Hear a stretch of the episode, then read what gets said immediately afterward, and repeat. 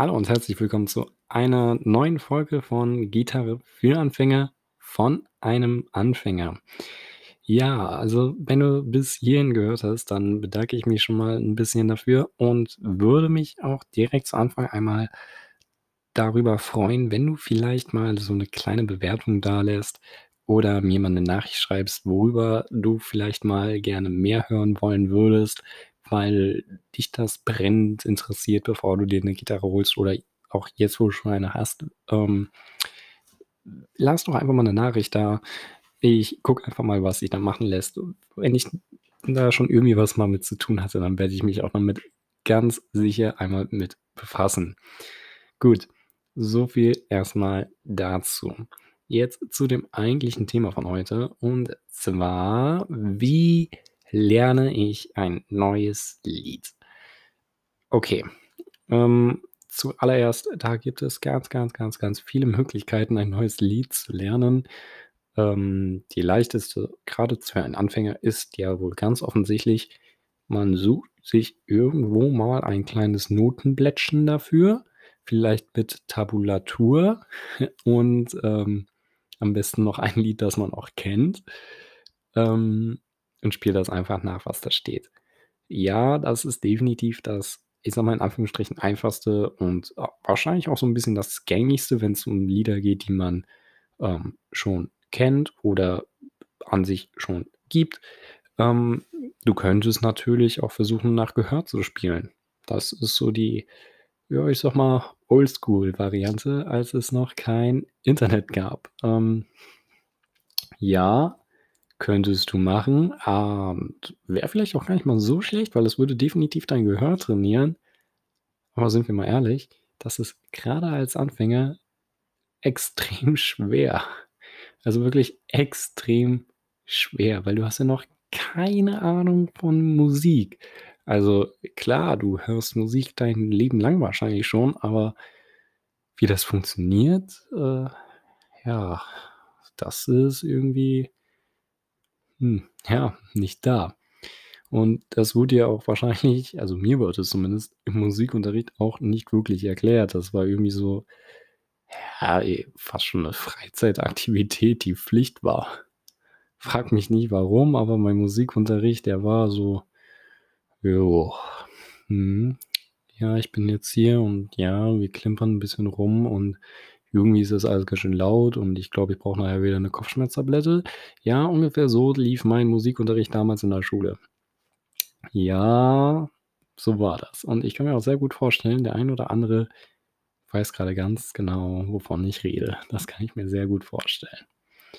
Gut, also gar nicht weiter vom Thema abweichen. Du könntest also nach Gehör spielen. Es gibt noch ganz, ganz viele andere Möglichkeiten, aber äh, ja, das ist, glaube ich, so das Gängigste, wie du das machen könntest. Du könntest auch ähm, dir ein Video anschauen und einfach gucken, ähm, wie er das spielt, derjenige, der das Lied nun mal, ich sag mal, erfunden hat. Ähm, wie zum Beispiel der Gitarrist von ACDC. Könntest du dir bestimmt ein Musikvideo anschauen oder einen Live-Auftritt oder so und dann einfach auf Zeitlupe stellen und ganz genau auf die Finger achten, was die da wirklich drücken. Könntest du machen, wäre aber auch aufwendig. Und sind wir mal ehrlich, aufwendig ist gerade für den Anfang, ja, der Anfang ist doch an sich schon aufwendig. Warum denn noch mehr? Also sind wir doch einfach mal bei den Noten hängen geblieben. Und Noten lesen musst du sowieso früher oder später können. Ähm, falls dir das noch so ein bisschen schwierig fällt, ich bin einmal ganz kurz so ein bisschen ins Notensystem eingegangen.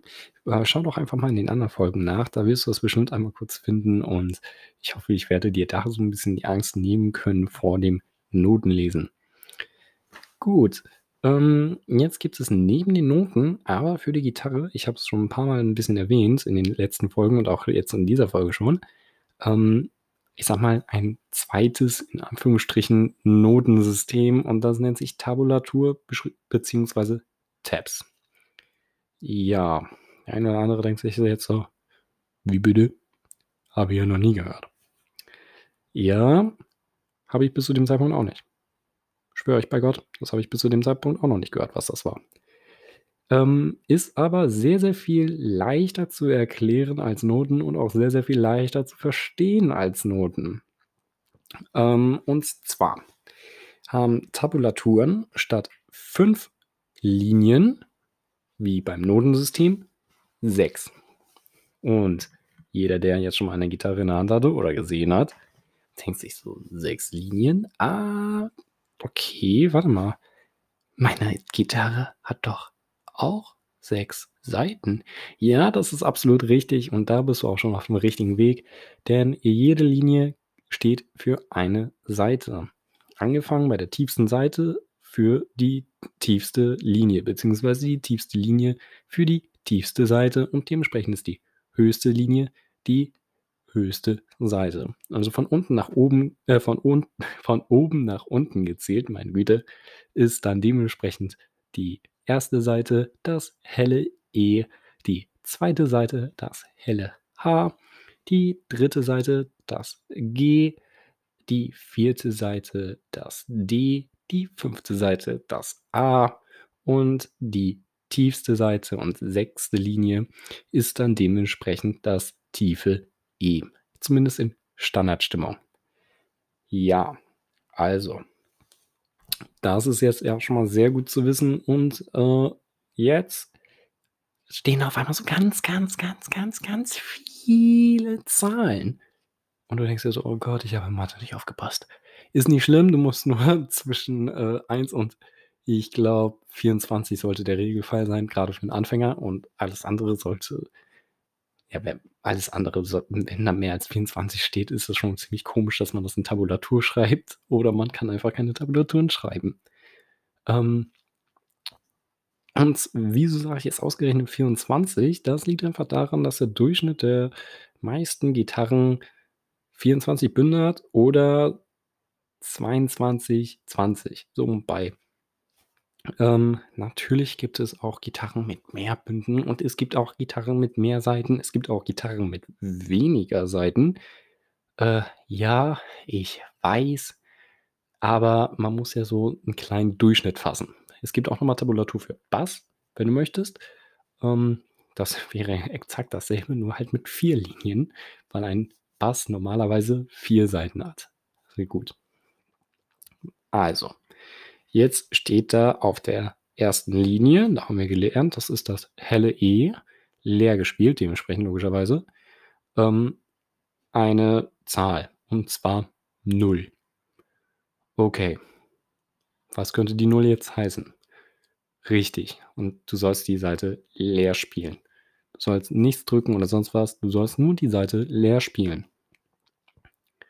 Gut, jetzt steht da eine 1. Das ist auch noch ziemlich einfach. Und zwar sollst du jetzt einfach auf der hellen E-Seite im ersten Bund greifen und spielen.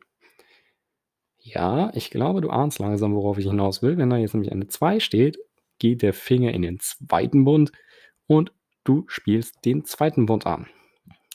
Das ist so viel leichter und so viel schneller gelernt als ein Notensystem, weil es auf das Minimum, das absolute Minimum beim Gitarrenspiel runter reduziert wurde. Dir wird einfach nur noch gesagt, ey, halt mal da und da einen Finger drauf und spiel da und da mal an und dann hast du den Ton, den du spielen sollst. Cool, ne? Ja, ist ziemlich cool und das ist auch ziemlich einfach zu verstehen. Und du kommst auch ganz schnell rein zu sehen, ah, da steht eine 3, also muss ich da und da greifen. Und da steht eine 5, oh, da muss ich da und da greifen. Da kommst du ganz, ganz schnell rein, das schwöre ich dir bei Gott. Und ähm, ja, jetzt stellst du die Frage, wenn das doch so schön einfach ist, warum macht man das dann nicht immer für Gitarre? Ach, wieso muss ich denn jetzt Noten lesen lernen? Theoretisch, äh, wenn du jetzt einfach nur immer irgendwas nachklimpern wollen würdest, was ja auch in Ordnung ist, was auch viele machen und wie gesagt, das ist ja auch in Ordnung, weil du musst selber wissen, wie weit du ein Instrument lernen wollen möchtest. Ähm, und dann wäre das vollkommen in Ordnung. Weil dann kennst du das Lied, hast es 30 Mal hoch und runter gehört vielleicht und du weißt genau, wie der Takt geht. Du weißt es in und auswendig. Kein Problem. Jetzt ist aber das Problem, wenn du das Lied gar nicht kennst. Du hast es noch nie in deinem Leben gehört. und du willst es jetzt spielen, dann weißt du nicht wie. Du weißt zwar, wo du greifen sollst, aber du weißt nicht, wie du spielen sollst. Denn die Tabulatur gibt dir leider keinerlei Information darüber, wie lange du diesen Ton spielen sollst. Und das ist ja wohl neben den Ton selbst das wohl wichtigste überhaupt. Also ein Notensystem sagt dir, du sollst diesen Ton beispielsweise vier Schläge lang halten. Zum, bei einer ganzen Note als Beispiel. Aber die Tabulatur sagt, du sollst da greifen. Und das war's. Mehr sagt dir die Tabulatur nicht.